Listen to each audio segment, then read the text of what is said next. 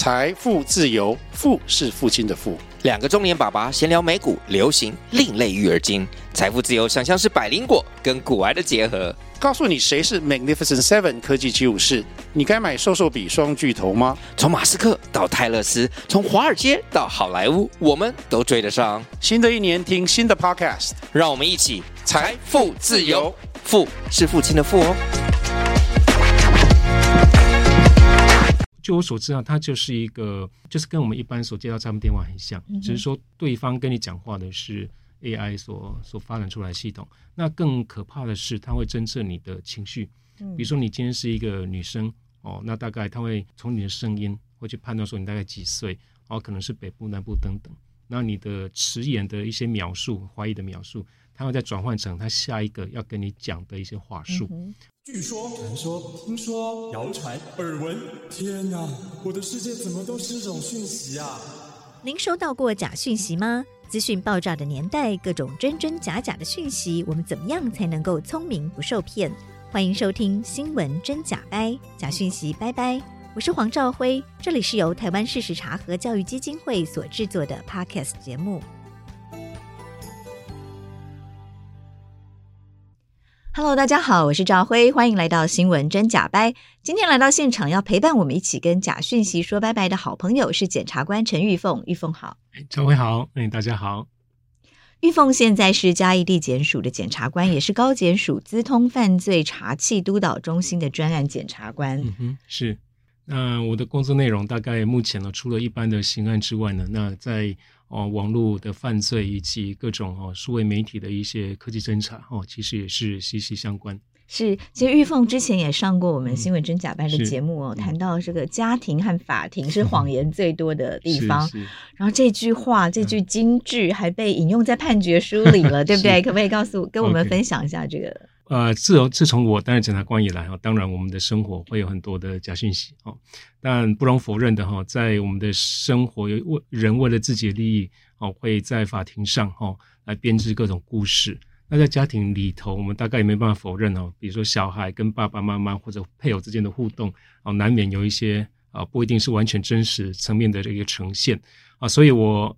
就把这个当成我的一个呃，除了工作的主轴以外，我认为在假讯息我们这个世充斥这个时代是一个很重要哦，那让大家提出来啊、呃，可以做一些讨论的地方。那这个判决呢，其实在讨论我们所谓的配偶权的问题啊。你说引用我们上次您来我们节目的这个是是访谈，对上一次我们跟听众朋友分享一下这个呃来龙去脉，好不好？就、嗯、上次玉凤在半年前哦、嗯、来我们的新闻真假掰节目，然后分享了。您在法庭上啊、呃、看到的一些假讯息，然后呃办案过程接触到的一些经验，是，然后就提出了一个金句哦，就是家庭和法庭是谎言最多的地方。是，然后这个玉凤讲的这个金句被引用在判决书里哦，嗯、那个是一个什么样的判决？然后会引用了我们在节目里你提到的这个句子。是是是 OK，那这是一个关目前呢，我们大概一般看得到跟配偶权侵犯的一个判决哈。那所谓配偶权侵犯，大概我们可以想见说，就是可能有这些呃呃配偶之间有一些不忠的情事啦，或者是说有些啊、呃、第三者哦这种情况出现。那这这位法官的判决，他其实是强调说，他反而不是呃以配偶权来出发哈，当成一个损害赔偿的一个请求权基础哦，因为他也认为说哈，有时候怎么讲？什么叫做配偶权？OK，对不对？嗯配偶权的权利范围，对权利范围，对对对。那教会，对对，教会也是法律专业哈，因为我们配偶权不在民法，并不是有明文规定的哦啊。当然这是实物发展出来，但是问题就是说哈，这个脉络是因为呃，这个通奸除罪化之后，对不对？所以已经不再用刑法来强制的介入这个私人的感情生活。对对对。那等于说哈，呃，我们是不是说，诶，一旦哦配偶有什么样一个情况出现？就你马上获得一个对他求偿的权利，哦，那假设这样扩张出去的话，哈，我我讲一个比较极端例子，假设今天老公不做家事，你甚至说，哎，是不是有个侵犯配偶权的情况出现？对，就是到底结婚之后夫妻双方互相负担哪些义务，哪些权利？哈，那个配偶之间的权利可以主张到什么程度？是是是。那这个这个在法律上应该大家也都还在讨论中，还在讨论当中。哦，那嗯，这位法官之所以会引用。啊、呃，这一句他认为说哈，呃，因为法庭会有某种程度是容许哦，我们其实天生就有容许这种假性的存在。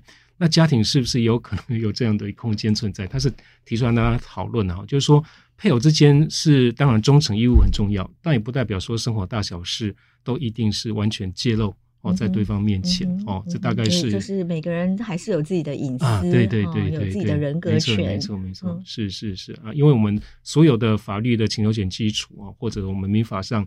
哦，各种权利也是从这个基本人权来做出发哦。我想说，这个应该是这个判决哈，呃，所讨论一个重点这样子。嗯、所以他判决的呃结论是什么？结论他是否认哈，否认原告的请求了哦，所以认为说，在以以这个配偶权来来来请求这一个损害赔偿哦。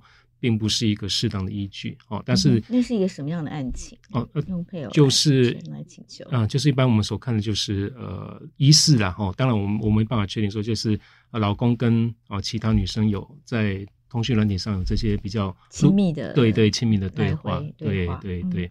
那当然可能还要涉及说哈，因为假设说已经很很露骨的一些，比如说呃私密的照片，那或许是呃另外一层次问题。但是假设说你单纯的这些对话。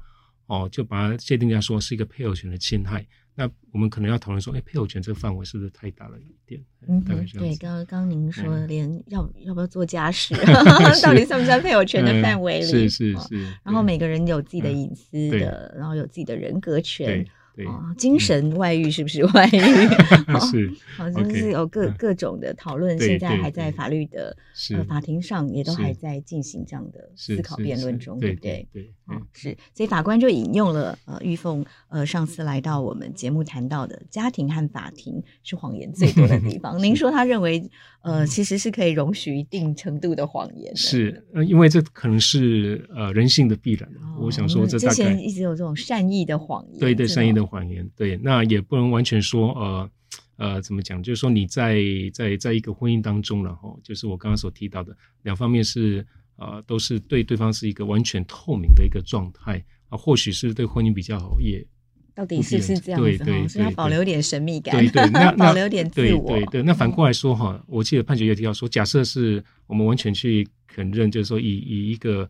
忠实的前提或者完全这种透明的前提来当配偶权的概念，是反过来说，反而大家哈不会对配偶权所谓的有个配偶这个制度是有点侵害啊。当然大家说会有点猜忌，或者说诶，我就在在尽量防范这样子啊，或者尽量去去去碰触你的一些隐私哦。这对于婚姻或许啊。不是一个比较好的一个状况。嗯哼，嗯哼，好，那个只是涉及婚姻、嗯、涉及爱情、涉及人性，是这是非常非常复杂的讨论。好，不过这个是其实也另外谈到我们今天想要谈的主题哦。是，人有各种的情绪在里面，可是人工智慧就没有了。哦，所以人工智慧现在好像越来越厉害了，嗯、因为他不用吃饭，不用睡觉，没有七情六欲，不用谈恋爱，也不用考虑婚姻问题哈。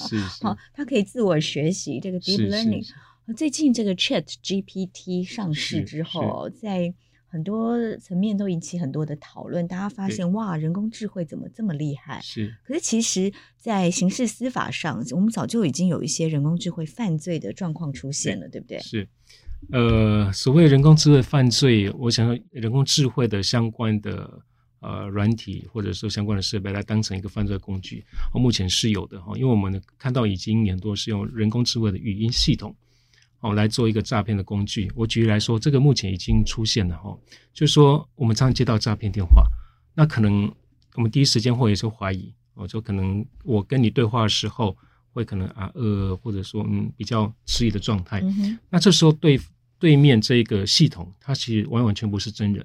哦，它是一个人工。就说现在已经出现诈骗电话打给你，你以为是真人在跟你讲话，但其实是 AI 机器人在跟你说话了，对不对？实务上已经出现这样的案例了。就我们今天就来谈谈人工智慧跟刑事司法哦，对。然后我们要怎么因应人工智慧的快速发展，在法律上，呃，世界各国。是不是有哪些已经积极在立法的方向，然后可以跟呃大家来讨论哦？是，好，我们先来谈谈您刚说到的，嗯，已经有诈骗集团它运用 AI 机器人来骗我们的钱了哈。嗯，对，那这个目前为止哈，在所谓的法律的层面这一块，我们还是认为它是一个诈欺的一个行为。嗯，那是一个什么样的案情？可不可以？哦，什么样案情？呃。就我所知啊，它就是一个，就是跟我们一般所接到诈骗电话很像，嗯、只是说对方跟你讲话的是 AI 所所发展出来的系统。那更可怕的是，它会侦测你的情绪。嗯，比如说你今天是一个女生哦，那大概它会从你的声音会去判断说你大概几岁，哦，可能是北部、南部等等。那你的迟延的一些描述、怀疑的描述，它会再转换成他下一个要跟你讲的一些话术、嗯嗯、哦，所以这是相当相当可怕的一个一个状况。就是呃，人类已经嗯、呃、跟 AI 已经写好了好几套的剧本，没错，然后它会、嗯、AI 会侦测到你的。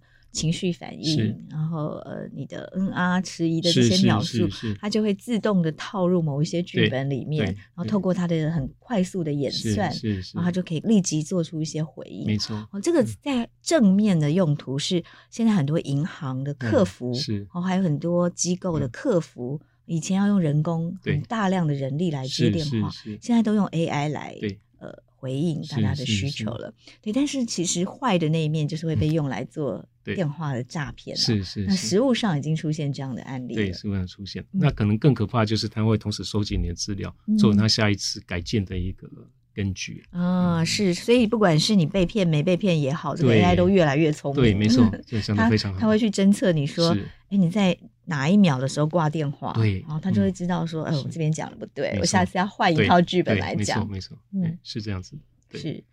对，那还有呢？这个诈骗电话、嗯，然后这个已经被破获了嘛？对不对？嗯。那像那个诈骗电话，因为人呃，假设今天是聘一个人真的打电话去诈骗，他花他的时间、嗯，对不对？是。而且人会不好意思，或者是每次都被拒绝了，这个人会沮丧，对不对？可是 AI 不会，对，对不对？这个这个就是 AI 非常可以超越我们人性的一个很大的重点。嗯、第一个哈，我我大概我自己给他下一个小小注解，然后就说第一个他没有情绪，哦，他可以所谓的我们日新又新，哦，那他可以哈以错误以犯错为乐。哦，应该是这样子来来做。对，因为他犯错，他也可以从犯错中学习，对对对，对对。如果人可以做到这样，人就可以不断进步。没错没错。可是人因为有情绪，是被拒绝了会沮丧，对，然后会伤心，然后被骂了会生气，对不对？可是 AI 都不会，所以它可以是一个最完美的客服，是是是，也是最完美的诈骗。没错没错。哦，那我或许有一个例子，大家更清楚，就是之前 AlphaGo。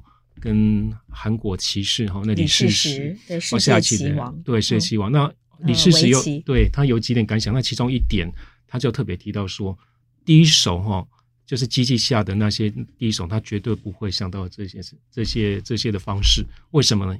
因为他怕人家会对他有评论。嗯，对。那他评论不一定，就是，就是人真人会在乎别人的眼光，AI 不会，AI 不会，这个是很重要的事情。对，那当然我们。我们人呢、啊，假设以我们假设用人工智慧跟传统智慧来做的话，别人眼光同时间也是我们收集的一个重点。哦，就是我们改进或者变换我们一个方向的重点。那不管怎么样，对我们而言，就是说有时候我们很快就放弃，因为别人的眼光导致说，哎、嗯，我是不是该进下一步这样子？嗯是，然后 AI 可以做这个最客观的判断，因为因为科技就是它没有人性嘛，它不会沮丧，嗯、不会生气。嗯嗯嗯，对对对，嗯，是。所以，呃，刚谈到的是 AI 运用在假讯息、嗯、诈骗上面、啊，是是。那还有怎么样的状况？Okay. 好，那一个更显著的哈，也是影响社会层面更多的，就是我们所知道的所谓小玉事件哦，它是一个、就是、用 AI Deepfake 声位技术来换脸，对，来换脸。那目前这声位技术是一个中立的技术哦，它其实是透过大量的啊影音的这些资料哈，那来达到说，哎，我可以模拟一个人真实讲话。或演出的一个状态，那当然就有不肖的歹徒哈，他就用换脸的方式哦，比如说他去截取某部分是啊色情影片的一些动作，但是脸就是用一些啊公众人物的脸来把它置、嗯、来置换上去。那透过这些声位的软体，它可以做到微几乎惟妙惟肖的地步。嗯嗯。哦，所以对于呃这些当事人来讲，当然是一个人格的侵害，没有问题。嗯、就身体是 A 片演员正在演的 A 片，嗯、但他就是用 Deepfake 声位的 AI 科技把。那个 A 片主角换成任何一个男明星或女明星，或他任何一个呃性幻想的对象对对对，没错。而且透过 AI 又可以惟妙惟肖，他可以把那个头，以前大家用用 P 图那个头跟脖子可能会 很不自然哦，现在用 Deepfake 之后，它可以透过人工智慧的演算，非常的自然，而且就。呃三百六十度都可以旋转，对，不对？嗯、而且现在的 AI 科技也可以去。呃，模拟人的声音是哦，所以影像、声音都可以透过 AI 来演算模拟，没错。所以就是可以让我们讲出我们没有讲过的话，对，然后做出没有没有做过的动作，是是是这样，去演没有演过的三级片，对对对，没错。那这些可能还是比较一般人格层次的问题。那假设是说今天涉及到战争。突然有国家元首做一些呃，因为身位的一些，没错，哦、这次在俄乌战争，其实已经看到这个乌克兰的总统泽伦斯基哦被 deepfake 说他呼吁乌克兰的军队要投降，但其实那不是他。对，没错没错。那我们也知道选举刚结束了哦，那。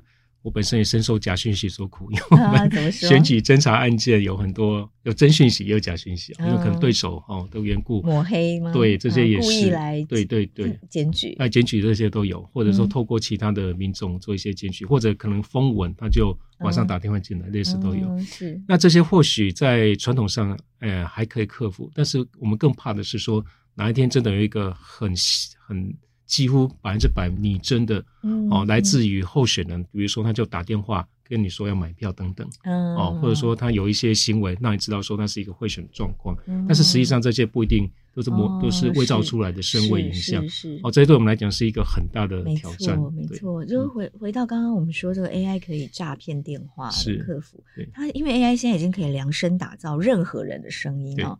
呃，它只需要一两个小时的资料库，嗯，嗯，你的声音。假设像今天玉凤检察官来我们的节目，其实我们在录完节目一个小时，嗯嗯，AI 就已经可以从这一个小时中去学习你讲话的声音语调，对，然后就可以 deepfake 哦你的声音，然后量身打造你的声音出来了，哦，所以所以可以把任何的文字都变成你的声音，是，好那。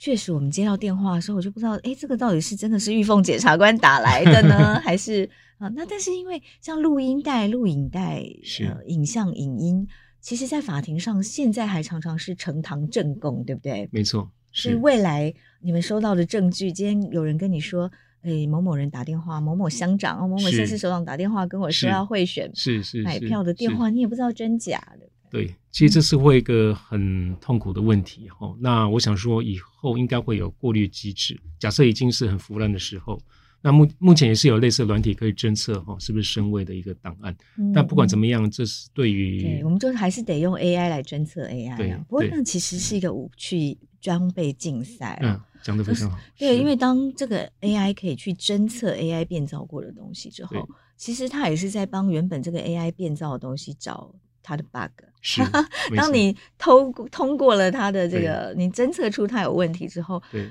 那个原本在做坏事的 AI，它就知道啊，我的漏洞在哪里，它就赶快把它补起来。是，那你这个呃刑事司法办案用的 AI，你又找不到了，你又要就不断的这个武器装备竞赛，提升自己的配备。没错，没错。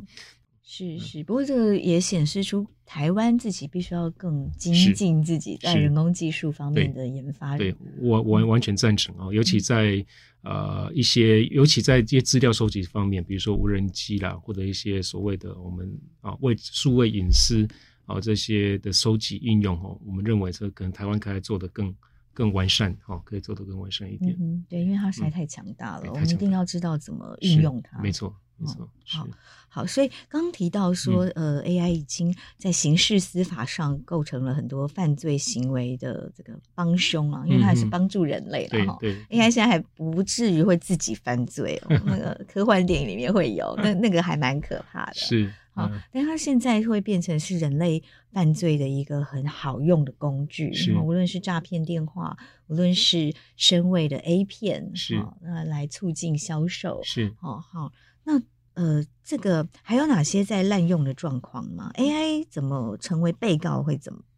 好像有点难想象哦。嗯、今天在法庭上，如果是 AI 的犯罪，我们怎么怎么处理？呃，AI 成为被告，我想或许是会会是一个必然的方向，只是说时间的问题哦。当然，我们没办法把 AI 绳之以法哦，只是说我们会有很多的犯罪是找不到被告的，嗯，哦，就可能完完全全，嗯、尤其现在的诈骗已经有类似这样的状况。对哦，他的一些手法，还有刚刚讲的那个话术会变，嗯、那可能之后的机房，他完全不用人，嗯、哦，在那边打电话或顾机房等等，嗯、完全用 AI，你会很难追到最后到底是哪个人在操控这些 AI。没错，没错，没错，嗯、对，那这个是完完完完全全会会出现的一些，在未来会出现的一些状况哈。嗯嗯，那这个我们已经有开始，嗯、呃，世界各国包括台湾，嗯、已经有没有开始有一些立法来侦测这些状况？呃，立法侦测哈，大概所谓的大概立法，我们大概会放放在一些框架上哦。就是说，如果是单纯刑事司法部分，我们还是会先连接到说你的所干预的基本权是在哪里哦，到底是隐私，还是说你的一些通讯自由哦，还是说你这一个呃整个居住环境，比如说搜索，它会干涉到居住环境的部分。我们会去看说你所干涉的这一个资料到底什么样状况，来做一个比较细致的一个立法，嗯、哦，大概是这样子。但是对于我们刚刚讲说以 AI 来犯罪，我只能说到目前为止并没有很特定的法律。哦，针对所谓的呃这种 AI 犯罪哈，是来做一个另外的另外的处理啊。对，但是以现行的法规来说，我们已经我们真的还可以够用吗？就是原本的法律哈，还够用来抵御 AI 的犯罪行为吗？那那赵辉提出的问题非常好哦。那我我的结论当然是不够用，而且是非常不够。为什么？因为科技哈一日千里哈一日千里。那我的想法是说，应该在某程度上呢，哦，应该是让容许把这些防治的前端，哦，把它非刑事化。嗯、所谓非刑事化，就是说我们可以从民事或者行政的手段来做一些防堵。那大家可以看，呃，防就是用求偿的方式，或是用行政诉讼的方式，对，或者是说一些所谓的呃强制处分方式，比如说、嗯、呃呃民事上，对对对，查扣哈，所谓。我们所谓的域名扣押或者是网络的屏蔽，这些都是会是一个很有力的工具。嗯。啊，但是更前端，大家可以用一些用我们这几年常常习惯的哦，就是在我们在一个框架上面生活，就是反 COVID-19 的框架生活。哦，大家会主动提出你的哦手机啊，比如说你就去扫这个码啊，当然你的位置资料就提供出去了。啊，再来就是说大家会主动说，因为我我入国之后，像我们之前需要隔离。嗯。那这些其实是一个。如果是以一般形式的观点，是蛮严重人权侵犯。但是因为有有这个 COVID nineteen 的关系啊，我们在这个整个啊、呃、传染病防治的框架下面，我们必须要做一些牺牲。那很可能，我认为啊，我认为在。反诈骗哈，已经跟我们反这 COVID-19 其实是可以等同的哦，因为这个传递太快哈，那危害太多这样子。对，因为假讯息诈骗其实就是数位世界里面的病毒。对，完全正确，完全正确。所以我们其实也可以思考一下，我们如何对抗 COVID-19 病毒。对，好，经过这两年多世界各国的经验，是，然后。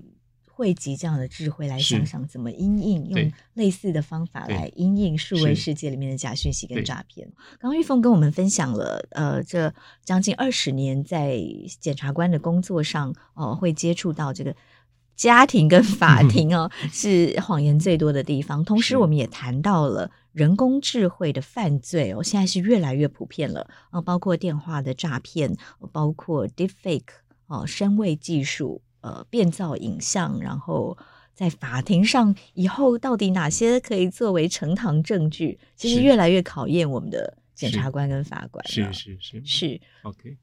所以我在这提出哈，就是说我们这些所谓的 AI 的技术，大家先给他一个初步概念，其实都是我们科技上慢慢发展出来的，原本是一个中立的状态。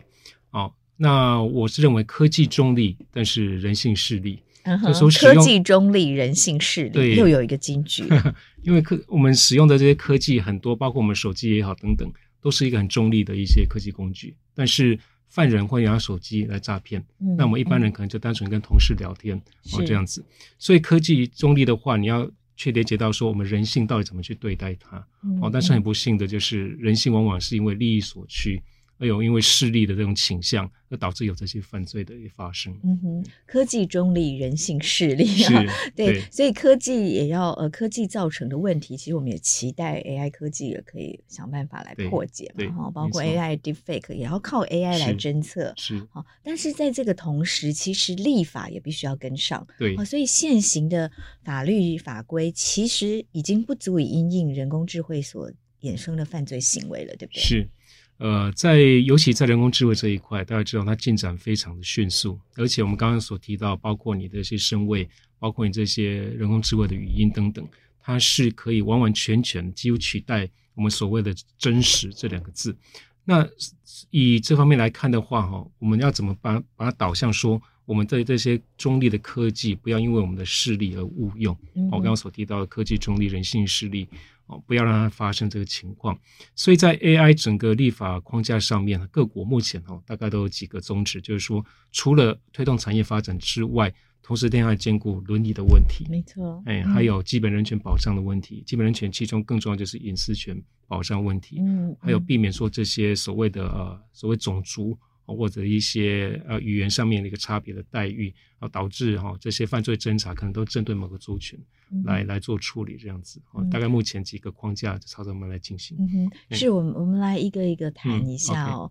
包括您刚提到的隐私权的问题哦。对，因为其实 AI 大家大家可能不一定有意识到，但它已经在改变影响我们的生活，包括我们在社群平台上会看到什么讯息。哦，其实也是因为 AI 去了解了我们过往是啊喜欢看什么东西之后，然后就呃推荐我们继续看什么，没错，就很容易在同温层里面，是是是或者说很容易呃在一定的呃就是因为他知道你的偏好，对，是，所以包括推荐你脸书文章，对，包括推荐你 Netflix 的电影哈，其实这都是后面都是 AI 的演算法，是是是，好，所以其实除了刚刚那。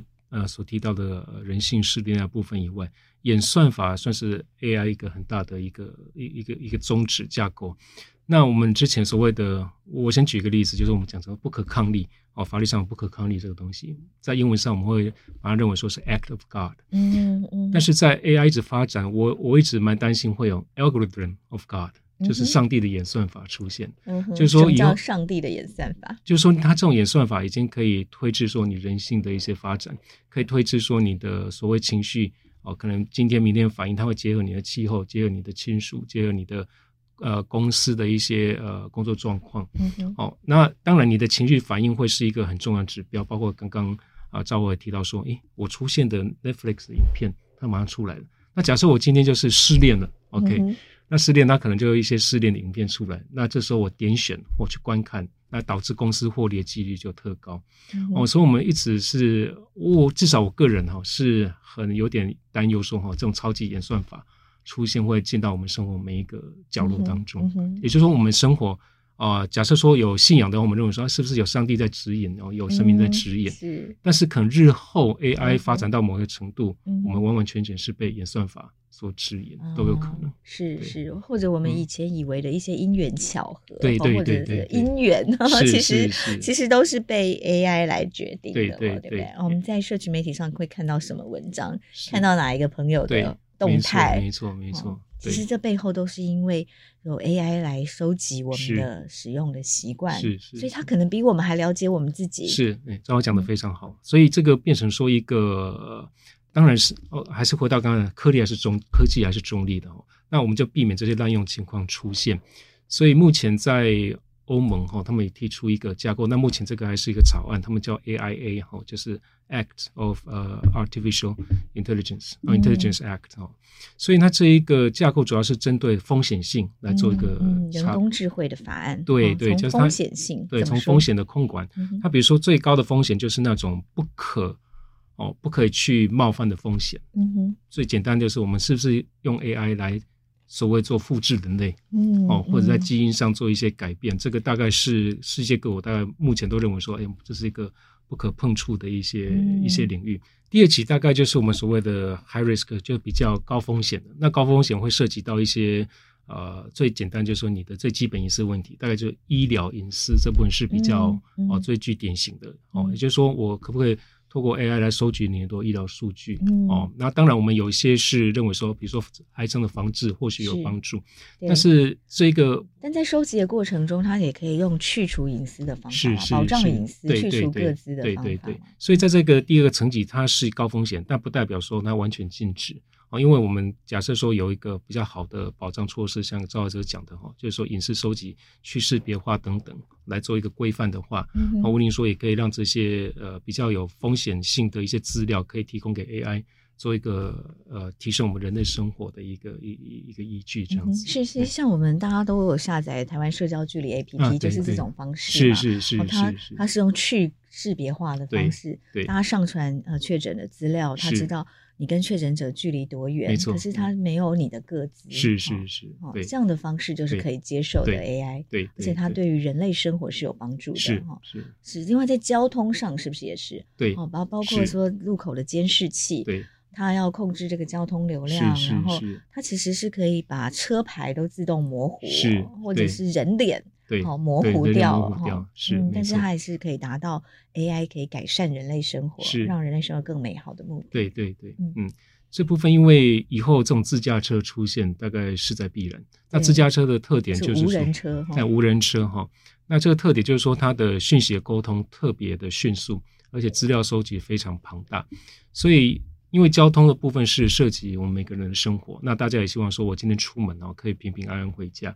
哦，所以在这部分的话，等各国政府对于这些交通的一些资讯而言，哈，给 AI 给人工智慧来处理，应该是一个也是一个必然的发展情况。嗯、那日后可能会更明显，说我们怎么用 AI 来来。来设置道路，来架设这个标志，嗯、是哦，来控制交通流量等等。嗯、我想这应该对我们非常有帮助。对，我们可以预期哦，因为呃，AI 的进进步是一日千里哦。它就像我们说，它不用吃饭，不用睡觉，不用谈恋爱，哦，不用伤心难过，也不用去找乐子这样的。好，所以它可以不断不断的自我学习，然后不断很快速的这个。呃，发展哦，是对，所以其实它的进步哦，嗯、是非常可怕的速度。是，但同时，如果有心人想要利用它来侵犯隐私、来犯罪或谋取不正当的利益，哦对，就像玉凤检察官说的，科技中立，但 人性势利哦。如果有一些人他呃心术不正的，想要利用 AI 来犯罪，是，哦、这其实是我们要赶快预防的哦。虽然大部分的人在研发 AI 都还是朝向。呃，改善人类生活啊、哦，让人类生活更美好来方向的努力，但要小心在这个过程中它不要歪掉。是，所以我们要赶紧立法，给它一些相关的规范。是是是，对啊，包括说刚刚我们提到的这个呃，像 Chat GPT，它制造出来的文章、啊、到底有没有 著作权？OK 啊，因为我们以前著作权保障的是人格，对，哦，是智慧财产权，是人的智慧。对，那今天 AI 到底有没有智慧？是是。呃，这个问题哦，呃，张威提的非常好哦。那因为著作真的是跟人格是一个连结了哈。那我们著作权大家知道有著作财产权和著作人格权两种。那很多的，尤其是艺术家，他有时候认为说，哎，我不卖钱没关系，但是这张画绝对要标我的名字，嗯，哦，这个就是一个人格权的表彰。对。但在 ChatGPT 这种情况出现哈，就是呃以文章来讲，它很快可以生成。对，那这生成有没有人的因素在里面？那这是 AI 去大量的学习了相关的文章，是人类的写作之后，它自己生成的。对，没错。那这部分的话，可能跟我们传统著作权是有一个有有一个差距的了。嗯，有个差距的，因为毕竟还是一个机器生成的一个状况哈。是，所以在著作权要进来这部分是比较。比较难，但是是不是说完全又不受到保护？哦，就假设说今天我已经有一篇文章是这一个 GPT 出来的，哦，那这一个部分的话，可能人格权部分我们或许没办法，只能标只能标示 GPT 出来的，哦，但是著作权部分可能还是回到哦，可能这个系证这些，比如说报社啦，哦或者新闻这些从业的哈，他们拥有这些著作财产权，哦，大概可能做这方面的一个处理，嗯、目前。我们所观察到应该是这样子的状况，嗯。这里面的问题真的还蛮多的，嗯、因为现在 AI 可以做的事太多了。对哦，比如说它量身打造一个声音。啊，今天呃，今天假设我们今天在录这个新闻真假白，嗯，AI 就已经可以用我的声音跟你的跟玉凤检察官的声音是自动生成我我们的声音了。对。那当它呃用我们的声音在进行一些行为的时候，到底有没有侵犯到我们的权利？Okay. 好。那这一个哈，这一个招这个问题提的更好哈，因为 AI 我们很麻烦，就是说怕说它的取代我们所谓的真实这两个字哈。那呃，假设以声音模仿这部分来讲的话，我认为还是一个会是一个人格权的一个我们保障的一个范围，尤其是有特殊性的。我我讲举一个例子哦，比如说像我们已已经过世的著名歌手凤飞飞，嗯，嗯，OK，那假设今天他的歌声是被 AI 所取代的话，对。诶，那他会觉得说，我这一个以以我歌唱所建构出来的整个我的，我们一般我们目前社会所说的人设了哈，嗯嗯、这可能就完完完全被破坏掉。对、哦，可能人人家听到我歌，以为是 G T H B T 唱的，对，对或者也有可能是却、嗯、也有可能是 A I 生成的歌声，然后去唱原本凤飞飞没唱过的歌，啊，对对对对，对，对，或者是拿来哭手的歌，是是是都非常有可能。对，嗯、那这一个。我认为目前我们只能放在是民法说人格权哈来做一个规范，但是不是足够哈？真的需要我们政府再去思考。是，而且呃，人过世就没有人格权哦，所以如果是一个已故的歌手的声音被这样使用，是该怎么办？呃，目前看起来是一个漏洞，会是这样子哈。那当然有有一些，比如说已过世的一些权利，当然我们都会涉及到是遗嘱继承，对哦，就继承人可以主张部分。那他们可以主张部分，因为。对于这些艺术来讲，哦，大概财产部分或许可以比较好去琢磨，但是就人格或者所谓的名声这部分，对，哦，就是说被 AI 所破坏，到底有没有办法再去做处理？哈，可能目前为止，我认为还需要我们再做。对，包括声音，包括影像也是啊。就您说凤飞飞，然后比如说邓丽君，邓丽君，哦，如果我们用她的影像来做一个 AI 的 Avatar，对，哦，这个虚拟的邓丽君，虚拟的凤飞飞，对。到底有没有侵害人格？一定有侵害他的人格权。可是他如果已经不是没有活在这个世界上了，那到底他的遗产继承的范围含不含这些部分？对，所以，呃，我我的个人的认为了哈，就是说，日后在行政这一块，应该是对 AI 来讲，应该是最重要的规制的部分。嗯、民事的部分，因为民事就是说你要被侵害提出才有，嗯、但行政上的这一部分，你是国家可以用比较。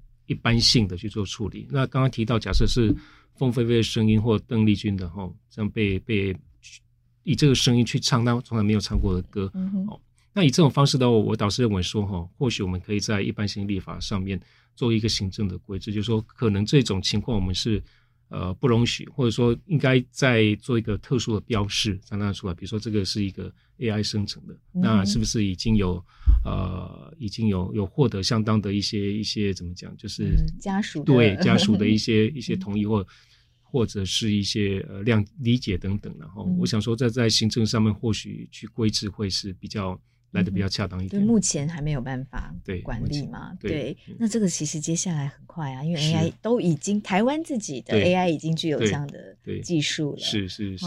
那另外其实还有诶，包括说我们说 ChatGPT，嗯，它如果第一个是它刚刚我们谈到的，它产生出来的文章有没有智慧财产权？另外一个问题是它。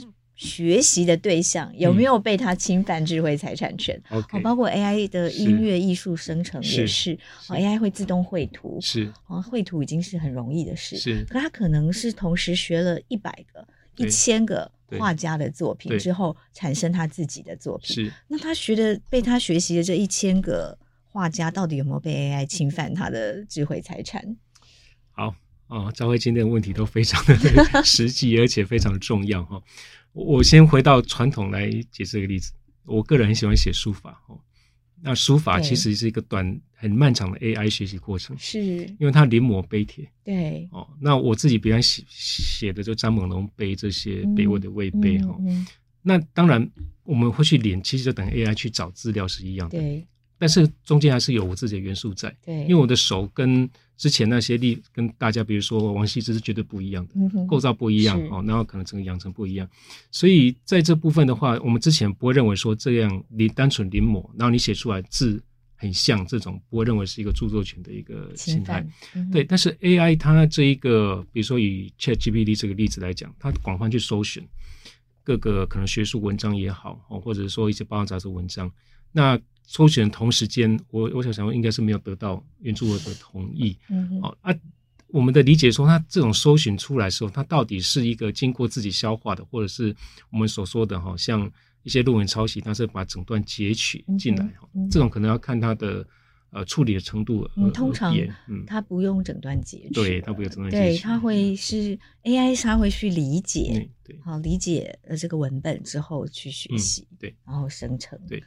那我的想法是说，呃，以目前我们 G 呃 ChatGPT 这么进步的一个状况，要把它含涉在著作权侵害，真的是比较难啊，因为它自己的部分可以说了，这个 AI 自己意思的部分是蛮多的哦。那可能你也很难马上去找出来说，哎，这两篇文章哪一段对对跟哪一段一模一样，一模一样。对，那那但是画作呢？如果他是他就是很明确，给一笔一百幅画是哦，他跟一百个画家学画是，然后那这一百个画家到底能不能主张这个 AI 侵犯了他的智慧财产？是是，那这个也是回到刚刚那个临摹那个例子，因为画画也常常从临摹开始。对，那临摹在用自己的技术或自己的意思表达出来，我认为还是一个不不会是一个构成著作权。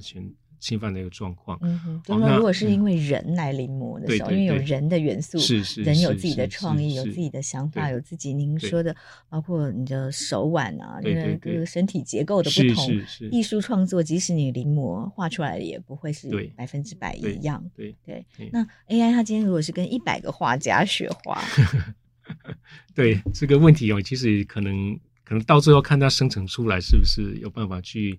做一个辨识。哦，假设它已经呃原创性非常高的哦，那即便可能它其中每一个 piece 是从不同的画所截取的哦，但是原创性很高的话。呃，这部分我们或许真的是很难去界定说，哦，它真的是一个剽窃，或者说侵侵害著作财产权的一个状况。是，就是我们今天可以想象，比如说我们为我们为 AI 这个印象派的画作，是是，好，那我们选印象派的十个画家出来，嗯，其实 AI 它很快就会自动生成印象派的画作出来了，是是。当然，当然，这些呃画家已经过世了。这个又回到我们刚刚说，到底他的后人继承的财产范围包不包括这个人格权？对。可他如果学习的是现在还活着的画家 的作品，那那个问题就更复杂了，对不对？这个问题会更复杂，因为涉及到哈他这个经济利益的问题哈。有有有可能是说，我举一个例子啊，比如说像。呃，好，假假设毕卡索在世好，因为毕卡索的特色很鲜明。对。好，那今天假设 AI 就看他好几每一幅作品都看过了。对。那自己画出来，诶，大家一看说，诶，这这一幅可能是毕卡索。没错，这个 AI 现在已经都办得到了。对，都办得到。在那个像台湾的自己的 AI 公司、AI 实验室都可以做到了哦，而且都可以做到，你给他几个关键字，是，哦，他就可以，你只要。为他毕卡索的画作，让 AI 去学，然后你给他几个关键字，比如说呃，这个嗯，电台好了，即使这个毕卡索没有那个年代还没有电台，哦，或者是你给他荷花，然后他可能就会画出这个荷花来。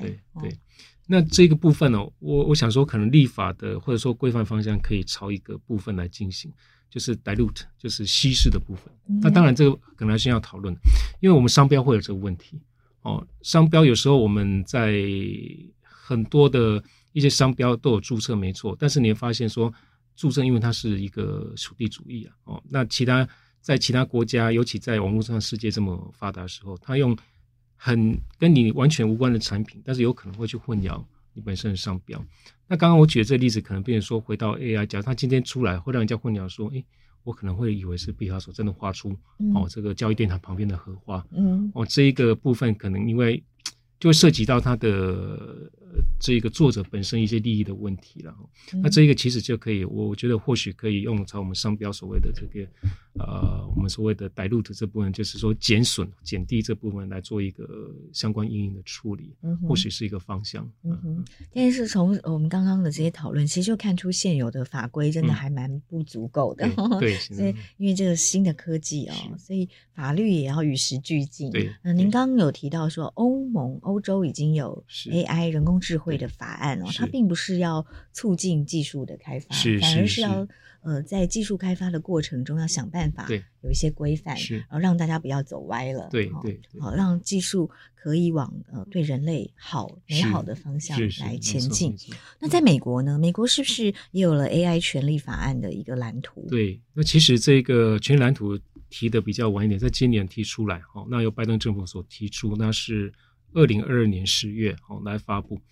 那大概有几个部分，哦，就是说五大部分，我们可以去注意一下。第一个，他说 AI 系统应该安全有效，哦，这没有问题，应该全世界都希望达到这样子。那演算法不不应该有歧视，哦，所谓歧视可能说，哎，是不是你会针对某个特定族群？对，哦，有可能说，哎，是不是有色人种犯罪率会比较高等等。嗯、那再来就是说，使用者要保有数据的隐私权，嗯、哦，这个部分特别重要了哈，因为 AI 的我们最简可以理解说，大概隐私的侵犯，大概有时候是很难去避免。那再就应该系统应该进行揭露和解释，也就是说，人家外界来质疑的时候，或者说外界来做一些探寻的时候，嗯、你应该。给他做公开解释，说，哎，为什么是这样子在做？嗯、系统揭露，我觉得很重要，要标示说我这是经过 AI 的，是是建造的，或者我这是 AI 生成的，对，没错，要告诉大家，它不是原始画面长这样，它不是这个本来的声音长这样，是是，这是 AI，要标示清楚。那那那这个部分，我跟跟张威再讲一下，因为我在解释这个部分给我小朋友听的时候，我我想到一个例子，他们可以理解的，嗯，人工色素。哦，就是说你今天一个产品有粉红色，对。可能是一个新鲜或者原始的，那我就跟他说，你看它标识上面有几号几号，这些都是一个人工色素，但是你要标示出来。对啊，第一个就是说色素是安全的，那再来你用这些色素，你一定要揭露。哦，所以人工智慧有点类似人工色素这样子啊，是都是加料啊，都是加料的。啊。就说你人工的智慧，你这个系统是对人是安全，尤其是隐私的部分。那再来说你使用这个人工智慧产生一些产品之后，哦，或者产生一些呃，我们所所看到的内容之后呢，你应该标示哦，这个是有加料，你想的没错，就有加料，是一个人工智慧生成的。嗯，我想说这是未来我们应该要做到一个方向。对，就学习这个食品标示的方法，后面都要有标示说明，里面含有哪些 变造的成人工的成分在里面。在里头，对，是这样子。是刚提到的这个美国的 AI 权利法案的蓝图哦。这其实都很重要，尤其像刚刚有提到说，演算法不应该有歧视，这个其实常常会被忽略哦。就，因为 AI 人工智慧它是跟人学习，所以一旦它学习的对象有偏见，人工智慧只会扩大那个 AI 只会扩大那个偏见哦。好像在美国，其实他们就有发现过，诶，如果用 AI 来筛选求职者的履历，好，那如果他学习。呃，筛选履历的对象是几个白人男性，我最后发现这家公司几乎没有女性的这个新的人可以新人可以进来，然后甚至也没有有色人种可以进到来这家公司。哦，对，这些都是人类有意识到说我们会有这些歧视之后，在设计。呃，AI 的时候要特别设法把这个歧视来摒除掉。是，那我我想说，这就是我们目前 AI 跟我们实际上的人类的智慧，人工跟人类智慧一个很大的差别。嗯，呃，我再举一个我自己的例子来解释这个问题。哦，就是一个检察官来讲，我们很需要看到被告的历史资料。嗯，所以我们的卷宗里头都有他的前科。是，那今天一个被告进来，我可能一看说，哦，他可能十几次窃盗前科，嗯，那这一次又是窃盗。那一定是你干的啊，还有 谁？对，你看检察官的心情这样。对对对，那这是我们可能就是所谓的 AI 训练化的结果。嗯，哦，那可能你你都有自白等等坦诚，但是在我们法律上，我们没办法这样做，我们还是无罪推定。嗯，比如说你这是独立的个案，我们没办法直接关联到说你之前的前案。嗯，哦，虽然是有相关的，没错。嗯，哦，但是我还是要。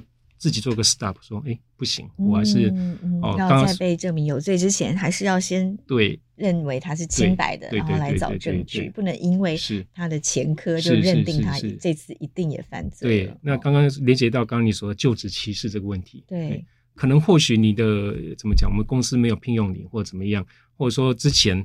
哦，你这个族群在我们公司的 reputation 都不是很好，那不代表说你一定是要排除在外的。对，哦，这就是我们人类的智慧。这时候每个人都是独特的，对，每个人都独特的。嗯，是是是，所以还是要靠人，人性还是 AI 没有办法取代的。对对，人的智慧对是要可以善用 AI，但是还是没有办法完全被人工智慧取代。没错没错没错没错，这也是我们在整个 AI 的立法框架，以及说我们在。啊，界定哈一些 AI 产品很需要去注意的地方哈，反歧视这个绝对是一个很必要去注意到的哦。你不能说啊，你这个产品出现哈，就是针对某个族群哦。当然，你的历史资料会告诉你这个趋势是没错哦。但是不管怎么样，我们还是给人的一个机会，未来一个平等的机会哦。至少是说，诶，在这个当下，我还是肯认你哦。像以刚刚就职歧视这个部分。可以在我们公司所发挥所长哦，不一定因为你的人种、你的肤色、你的性别等等，把、嗯嗯、把你排除在外。是对，对，这个其实也是要特别提醒，因为大家都会觉得科技中立，哦，都会觉得那 AI 一定是最公平的，其实并没有。如果他的，因为他还是要跟人学嘛，是，所以如果他的学习对象有偏见，他只会扩大那个偏见。是没错。所以人类在运用 AI 的时候，更要意识到这一点，然后想办法来克克制它，好克服这些困难。好，那刚刚提到了这个欧洲跟美国都已经很积极。的在研拟这个 AI 的草案、法案蓝图哦。那台湾呢？台湾呃，我们在一百零六年呢，就是二二零一七年，其实已经宣誓是 AI 元年哦。但是好像我们现在还没有看到相关的法规已经出现。嗯 okay. 对我，我想说，这是台湾在整个，然后不不只是 AI 这部分，很多的立法框架，比如说包括呃欧洲有 GDP 啊，那我们这边好像是比较欠缺的一个状况。这一个部分，我们目前还是在产业的观点为主，哦，就希望说去 promote 啊、呃，这个人工智慧产业，哦，虽然很多专家学者说，诶，是不是人工智慧 AI 是我们下一个护国神山？嗯哼，那那我个人认为这一个是无可厚非哈。那在 AI 的推进上面，一个很大的重点，我们之所以刚刚讨论这么多。它必须跟伦理跟人性要兼顾，对、哦，所以我倒是希望说，我们政府可以尽快哈，就是是对，从就是其实当然这个立法哦，当然可能有时候会怕限制了科技的发展，但是其实是很需要的，因为科技界也需要一些导引，对对对，所以你要先把游戏规则制定清楚，然后大家才会在符合伦理、符合人性尊严的前提下，来发展新的科技，对对，哦就。就有点像我们之前所提到这些虚拟资产、虚拟货币，那有些人是把它放在这些金融沙盒的领域去探讨，说，诶，或许不要这么快哦，去做高度的规制。但是后来这几年，大家发现说，哈，好像没办法这样子哦，因为就刚刚所提到人性势力，这个大概没办法逃脱哦。所以人以后 AI 也会朝这方面来做，就是说有很强的 AI 的一些软体、AI 的一些产业。但是会被滥用的情况应该是可以预见的。嗯、我们不希望说这种滥用会造成我们呃人类的一个一个浩劫。然后我我倒是这样子。是是，因为我们刚刚其实已经提到了很多现有法规可能很难去因应的状况了，嗯、包括这个智慧财产权，是是，这是其中一个。哦，那有关于人工智慧接下来哦会怎么发展？因为呃，玉凤检察官也非常关心这个议题哦。是你你你自己的观察呢？呃。我先回到我的本业哈，就是刑事侦查这一块。嗯，呃，我先下一个结论哈，就是以后我们找到被告可以起诉被告几率会越来越低。找到被告可以起诉，你说因为有了这个 AI 来呃协助犯罪行为之后，对，这这是一个啊，因为科技的产生哈，或者科技进步，其实某程度会让这些呃怎么讲犯罪者更容易。更容易藏匿了。嗯、那以 AI AI 来讲，比如说我刚刚所提到的，或许哈以后对于他们这种完全线上的一些，我们现在诈骗很多，现在诈骗很多。但是 AI 目前我们一个很大的特点，它是附着在网络世界上做、嗯、做发展。嗯、那它可以完完全全在网络世界生活的时候，其实，诶，我可以遇到说说，诶，这个诈骗集团的首脑。嗯之后是 AI 出现的几率不低了，嗯哼，哦、所以你找不到藏匿在 AI 之后的真人在哪里？对，这个是非常非常困难。嗯、就是说，我们可能找到说谁设计这个系统，有可能，但是或许我们也可以第一第一时间说，哎，他或许可以第一时间说，哎，我当初设计没有这么进步，哦，但是这个 AI 可能这个诈骗机呃几率多的时候，次数多的时候，自己慢慢生成这些哦这些新的手法。哦，或新的技术等等，这些是可以预料的，虽然有点科幻的哈，但是我不认为这是一个不可能发生的一个状况。嗯、所以导师认为说，在这部分的一些哦，我刚刚讲的说，在立法上怎么去做进一步的预防哦。嗯、可是你不会认为说，呃，有了 AI 科技的协助，可以让犯罪的侦办这个破案率增加吗？提高吗？呃，某种程度上。会会是这样子，但要可能要看你的犯罪类型哦，比如说你的一些街头的抢案等等，嗯，哦，你有监视录影画面，我觉得是很有用的，是哦。但是科技对于目前我们所说的很多科技犯罪，尤其网络诈骗哦，呃，我们目前能够去防堵的还是还是蛮蛮蛮有限的了哦。嗯、所以等于看他自己，就是看整个犯罪类型不一样，科技的一些介入不一样哦。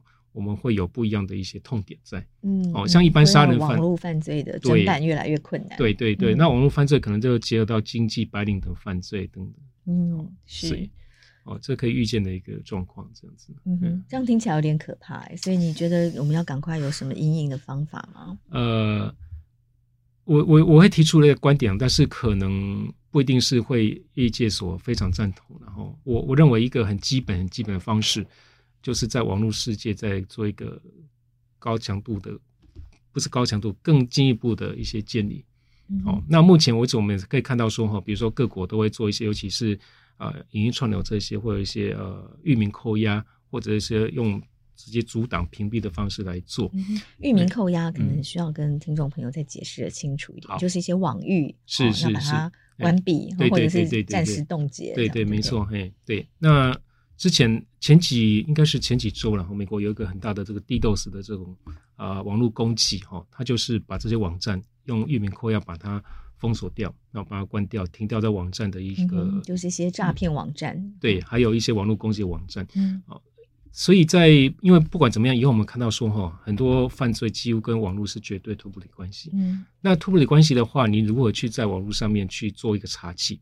我再举一个例子，可能或许听众朋友会比较清楚。我们目是因为台南杀警案的关系，所以目前我们开放用枪的啊时机有四大用枪时机。好。那这些是在实体世界，你对于路上的抢匪或这些顽抗的一些歹徒，你拿枪出来，或许有组合性质。嗯，但是网络世界的枪在哪里？对，哦，这是一个很现实的问题。嗯、而且网络世界上面侵犯未必比实体世界还少。是，所以这是我们像网络诈骗，其实那个诈骗金额对是很高的哦。被诈骗的人其实他常常甚至会有轻生的念头。对对对，没错没错。所以我是认为说这个是。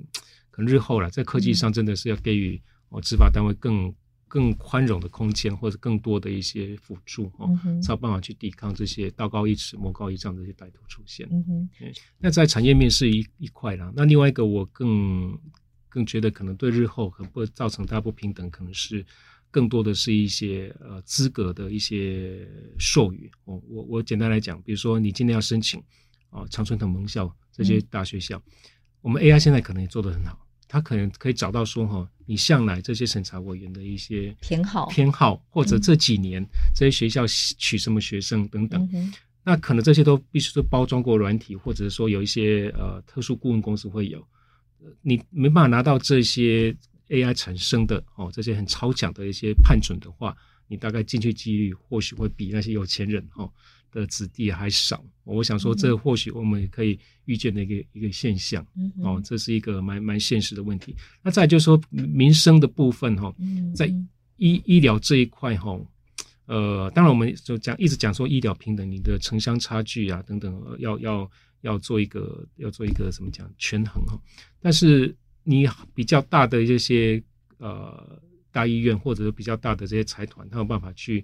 哦，又利用 AI 的方式哦，投资 AI 的方式来做更好的一些呃精准医疗、精准医疗，然后自己的设备、自己的一些团队建立，那可能这些还是会集中，相对集中在都会区了哦。那变成说你的乡下的这些人，是不是有办法透过云端的方式来做？我觉得可能还未必可以这么快达到说你的哦偏向医疗跟城市医疗是完完全全一样的。其实这些就是呃，刚刚玉凤检察官提醒的这些 AI 可能会让这个。呃，弱势者更弱势的这些问题，嗯嗯，这就是政府对不对？对，政府的呃相关的 AI 政策上，必须要特别去关注的啊。比如说，它因为 AI 就像呃玉凤说的嘛，呃，人性势力，科技中立啊。哎，它 AI 它是中立的，所以人意识到它可能产生的问题之后，就要提早来防范问题哦，然后呃引导到呃人工智慧往一个。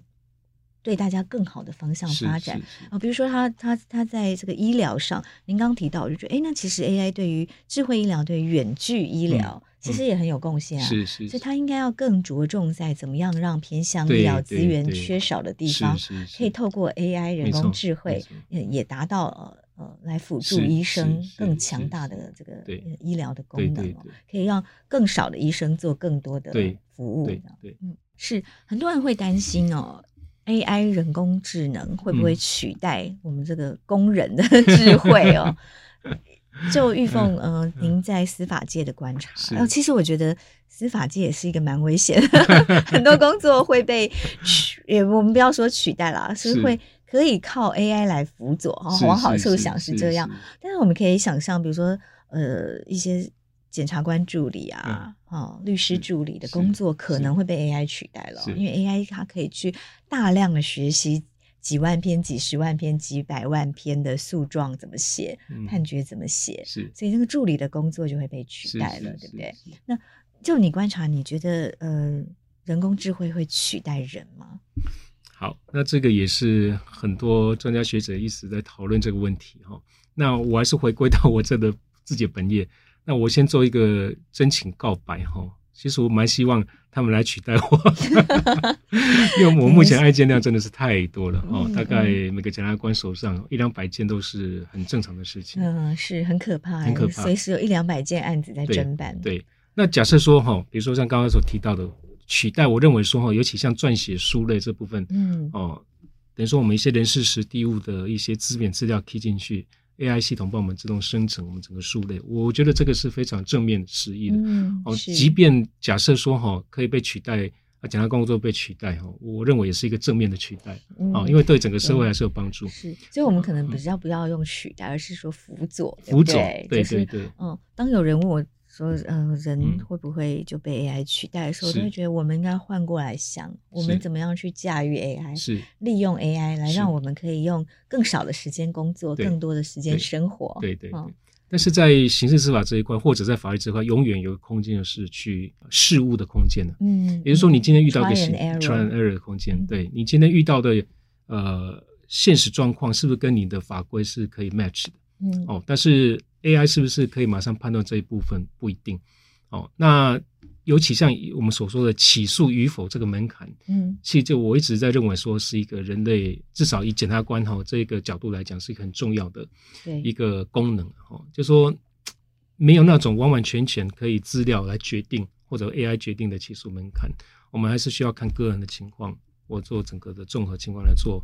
一个比拟，那有时候可能需要有一些事物的空间呢，因为这是新型的犯罪形态、嗯、哦，你可能要有有限的法规来起诉哦，这也不一定哦，或许这个也是希望说哈、哦，AI 你刚刚讲的 AI 跟人类可能互相相辅相成哦，互相辅佐，这个我想说这是一个最好的一个结果。是，还有哪些层面会用到 AI 呢？OK，那在其他部分就是说哈、哦，我们有没有办法是去热点犯罪热点研判？嗯，好，那很多国家也有这方面的一些系统或者是机制在做哈，啊，那但是同同时间也是会涉及到一个问题，就歧视的问题。嗯，哦，那在当然以我们的台湾目前治安可能比一些国家还好一点，那我们的族群没那么明显。OK，那有些有些它只是示警啦，示警对，是告诉呃警察说，哎，哪些地区可能是犯罪的热点，对对对，或是。呃，在什么样的场合、什么样的对呃节庆、是是是什么活动进行的时候，会有哪些地方要特别注意？对对，那那可能或许是这个资讯提供也是中立的，但。是你警方的执法或许就是你需要还是仰赖人类的智慧、嗯、哦，总不能说你今天可能某个有色人种区域是热点没有问题，因为案件太多、嗯、那。你总不能进去发现每个人可能都是嫌犯，嗯、就大剌剌的，可能你的枪都掏出来等等哦。嗯、我想说，特别需要在，尤其在过程执法过程上面特别需要注意的地方。嗯嗯是，所以我们总归来看，其实人工智慧就是一个人类很好的辅佐的工具，是。但是回归到最后，都还是要有人的判断在里面，人的智慧在里面，而且这个人工智慧发展的前提就是要。顾及人性的尊严，没错，对，嗯、呃，这部分我想说是应该是全世界会有志一同的一个方向哈。只是说我们在整个第一个产业的的一个推展上面，是不是会完全注意到这个发展？哦，这个需要靠政府的一些管控还有监理哈来做处理。那第二个，呃，我也可以提到说哈，我我今天有一个概念说，人工智慧路线其实也。也也也不为过了哈，因为它是，你是说人工智慧应该已经要到宪法层次的？对，就就如同我们全民健保是放在宪法的里头，那人工智慧这个也是一样，就是说你在宪法可能就宣示说我是要保障隐私的，我是要保障人性伦理的哦，这些是一个很大你没办法去呃，他就没办法去推翻它的一个框架上面，你让产业来做发展。嗯，哦，那我们目前很多国家立法框架其实就有这样的意味在啊，只是说因为我们入线修宪是很困难的一个一个过程哦。那不管如何，我觉得我们今天讨论这么多哈，就是我们的人性尊严是相当重要的一块哦，就是我们的人格权，好像刚刚赵会所提到的哈，我的画作。我是会被人家稀释掉等等，那再来就是说我的平等权啊，嗯、我是不是会让让人家说，哎，我这个社区就是一个犯罪啊很高涨地区，连带带动我的什么房价等等哦，嗯、或者我个人被歧视，对，啊，工作上歧视，我想说这个就是我们人类相较于 AI 不一样的情况，因为我们知道说人是一个人性尊严，一个是很大的维护的目标。啊，也是我们各国之所以说从以前的蛮荒一直进步到目前比较文明的地方哈，来所所做的一个很大的一个努力的一个方向。嗯哼，我想这是一个我自己今天一个比较呃重点性的结论就在这里。嗯哼，就是也也一些提醒啊，对，然后大家也不用太紧张，对，对，就是呃人还是非常有价值啊，人的智慧还是。来决定了人工智慧的发展方向，但在这发展的过程中，我们必须要赶快给它制定一些规则，来确保人性尊严是不会被科技而减损。是是是是是，讲的非常好，非常谢谢玉凤。好，谢谢赵慧，谢谢谢谢。谢谢收听新闻真假掰，这里是由台湾事实查核教育基金会所制作的 Podcast 节目，我们将陆续邀请各行各业的朋友来畅谈媒体议题，陪您一起增强对假讯息的抵抗力。让我们都能和假讯息说拜拜。欢迎您订阅留言，告诉我们您的意见和观点。如果您喜欢这个节目，别忘了给五星好评，也帮我们多多分享哦。